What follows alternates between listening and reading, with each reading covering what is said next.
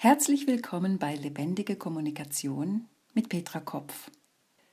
Heute geht es um wahre Worte finden. Wer das Wesen der Sprache erkennt, dessen Gesicht wird schon durch ein Wort erhellt. Wer in Stille gereift ist, empfängt unendliche Kraft schon durch ein Wort. Schon durch ein Wort werden Kriege beendet. Schon durch ein Wort werden Wunden geheilt.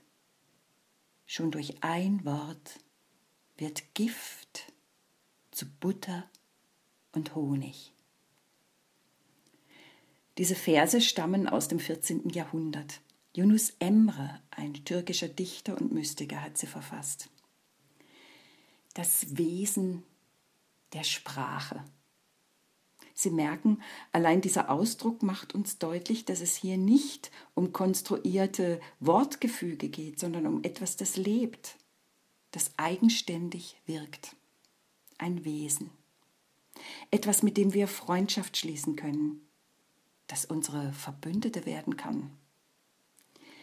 Was ist es wohl, das uns so zur Poesie hinführt?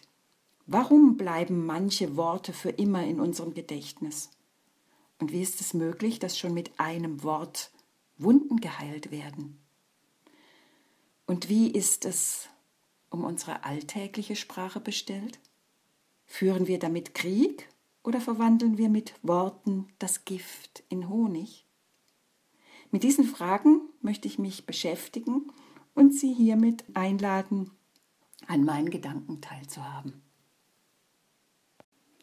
Von Hilde Domin gibt es ein kleines Gedicht, das uns auf eine Spur führt.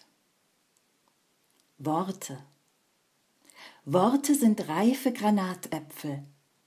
Sie fallen zur Erde und öffnen sich.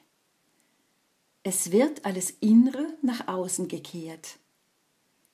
Die Frucht stellt ihr Geheimnis bloß und zeigt ihren Samen. Ein neues Geheimnis.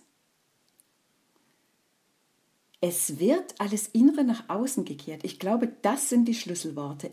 Etwas wird erst dann lebendig, wenn es sich ausdrückt, die Frucht ihr Geheimnis preisgibt.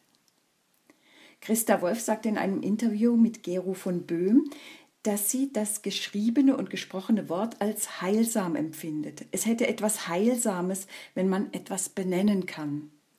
Das, was eben noch schwer war, wird leichter. Doch das Ringen um dieses wahre Wort ist ein langer Prozess. Es gibt etwas, wonach wir uns alle sehnen. Jeder. Wir möchten geliebt werden um unserer selbst willen. Wir möchten wir selbst sein dürfen und genauso angenommen werden. Dazu gehört Mut zur Wahrhaftigkeit und das ist schon eine ganz große Herausforderung in einer Welt, wo wir doch täglich mit so vielen Anforderungen von außen konfrontiert sind. Wie sollen wir dafür Worte finden oder Ausdruck für etwas, das zwar spürbar ist in uns, jedoch wie so ein undurchsichtiger Nebel bleibt, vom Alltag zugedeckt? Für mich als Schauspielerin hatte Sprache schon immer eine umfassende Bedeutung. Das wurde mir allerdings erst so richtig bewusst, als ich nach zwölfjährigem Engagement an einer Bühne in Bayern ausstieg, weil ich das Gefühl hatte, eine andere Form meines Berufes finden zu müssen, etwas, das näher am Menschen sein würde. Ich begann eine tanztherapeutische Ausbildung, die vor allem von der Bewegungssymbolik verschiedener Kulturen, insbesondere der afrikanischen, geprägt war. Plötzlich war ich in einem Umfeld, wo das gesprochene Wort in den Hintergrund trat und nur mein Körper, meine Bewegungen Mittel zum Ausdruck waren. Bewegung wurde nicht einstudiert, Bewegung und Ausdruck wurden über das Gefühl, über die Sinne, über das unmittelbare Erleben entdeckt. Es ging nicht um Perfektion, es ging um Wahrhaftigkeit, um die Möglichkeit, sich so zum Ausdruck zu bringen, dass es stimmt, das heißt stimmig ist und jenseits von richtig und falsch, weil es sich natürlich immer wieder verändert von Moment zu Moment und einen dazu auffordert, ganz im Hier und Jetzt zu bleiben. Also nichts Einstudiertes oder Wiederholbares war wichtig. Also tatsächlich hieß das, wieder zu werden, wie man als Kind schon war. Es galt, die unverfälschte Feinwahrnehmung und Sinnlichkeit der Kindheit wieder zu entdecken. Alles, was wir über unsere Sinne wahrnehmen, ist Futter für unseren Körper, Nahrung und damit auch Nahrung für unsere Seele. Wie riecht eine Erdbeere? Wie schmecke ich sie auf der Zunge? Wo sitze ich gerade? Wie erlebe ich den Raum um mich herum? Was höre ich? Wie fühlt sich die Kleidung auf meiner Haut an? Unser Körper ist diesen Sinneseindrücken ständig ausgesetzt. Doch nehmen wir sie auch bewusst wahr? Eine lebendige Kommunikation verbindet Körper und Sprache, macht das gesprochene Wort leiblich erfahrbar und führt, so hoffe ich, zu einer Sprache der Mitte. Diese Sprache wirkt und lebt aus sich heraus, ist in Verbundenheit. Die Botschaft bleibt ein Angebot. Also das Gegenteil von lebendiger Kommunikation nenne ich Manipulation. Ich sage bewusst Sprache der Mitte und nicht Sprache des Herzens, obwohl das damit auch gemeint ist. Aber mir geht es um einen ganzheitlichen Ansatz. Körper, Gefühl, Verstand. Körper, Seele, Geist. Instinkt, Intuition, Inspiration. Das heißt, es ist eine Kommunikation auf allen Ebenen, die uns spüren lassen soll, dass wir eingebunden sind in ein großes Ganzes. Dazu gehört nicht nur der Austausch mit anderen Menschen, dazu gehört genauso das Lauschen auf das, was uns umgibt. Natur, Raum, Dinge, Lebenssituationen. Unsere Feinwahrnehmung wird dabei sensibilisiert. Der Körper ist wie ein Instrument, auf dem wir spielen. Je besser wir verstehen, damit umzugehen, desto treuer sind wir uns selbst, desto weniger spielt er verrückt, dieser Körper, der nur eins im Sinn hat, sich auszudrücken. In der Dichtung, der Lyrik, der Poesie werden Sie nie oder wenn dann nur sehr selten Fremdworten begegnen. Das hat einen Grund. Lyrik ist die Sprache der Sinne. Sie spricht immer aus dem wahrhaftigen Erleben.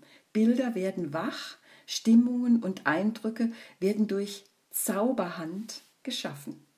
Auch in Erzählungen und Romanen erleben wir das. Oft werden wir mitgenommen in eine andere Welt, tauchen ein in fremde Kulturen, Zeiten, Landschaften und nehmen daran teil, als sei es Wirklichkeit.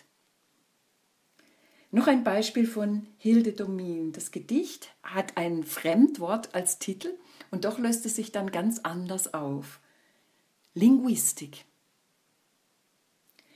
Du musst mit dem Obstbaum reden. Erfinde eine neue Sprache. Die Kirschblütensprache, Apfelblütensprache.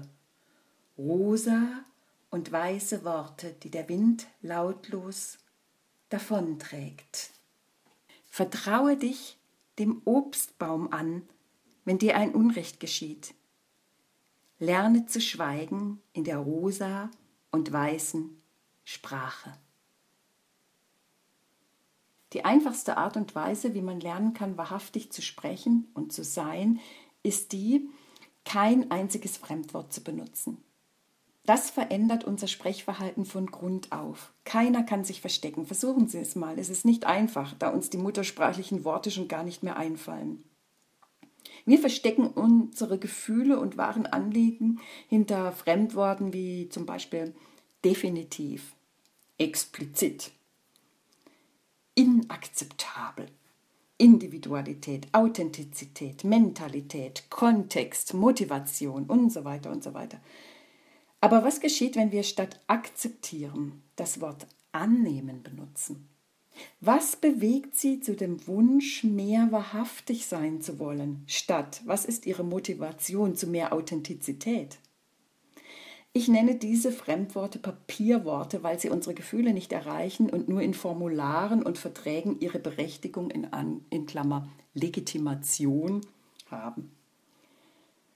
Bei Christa Wolf wird in ihrem Buch Stadt der Engel an einer Stelle auch beschrieben, wie sich ihre Gefühle schlagartig verändern, das heißt vertiefen, als sie sie vom Englischen ins Deutsche übersetzt und aussprechen muss.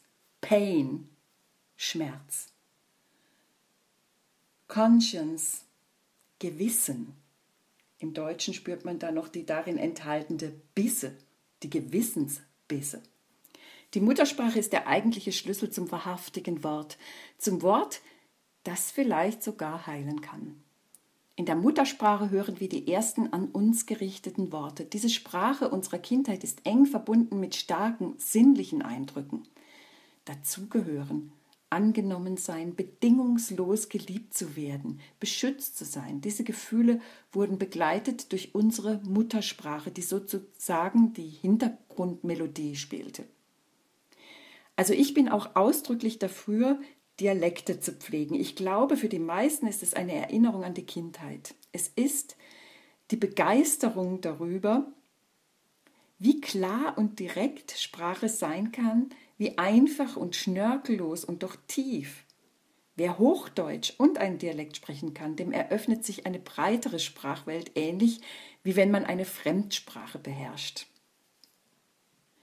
In einem Antiquariat fand ich neulich ein Buch auf Alemannisch geschrieben. Es ist 140 Jahre alt. Im Glossar fanden sich Übersetzungen einzelner mundartlicher Worte, die der Dichter Johann Peter Hebel benutzt hatte. Es war herrlich, einiges wiederzufinden, was ich längst vergessen hatte, obwohl es doch auch die Sprache meiner Kindheit gewesen ist. Brudle zum Beispiel. Oh je, der Papa brudelt wieder. Und schon sah ich meinen Vater vor mir, wie er vor sich hin bruddelte, also schimpfte, aber nicht ganz so laut, also eben mehr bruddeln. Erst kürzlich, als ich jemanden unverhofft eine Freude machen konnte, sagte diese Frau zu mir, ja, Meidli, was machst denn du für Sache?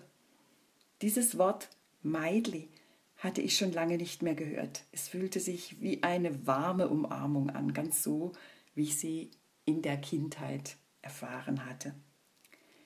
Das Wesen der Sprache ist einfach. Sprache will gar nicht unbedingt überzeugen oder manipulieren. Sprache will nur ausdrücken. Sie alle kennen. Schläft ein Lied in allen Dingen, die da träumen fort und fort, und die Welt hebt an zu singen, triffst du nur das Zauberwort. Von Eichendorff.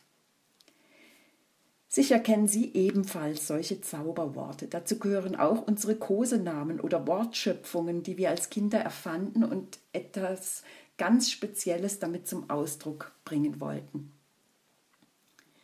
Wahre Worte werden die Zuhörer erreichen. Wenn jemand etwas Wahres sagt, können wir das sofort fühlen. Es trifft uns, es berührt uns im wortwörtlichen Sinn. Die richtigen Worte zum richtigen Zeitpunkt gesagt können Wunder wirken, können heilen. Die Kunst besteht darin, das richtige Wort zu finden und das Gespür zu bekommen, es zum richtigen Zeitpunkt auszusprechen.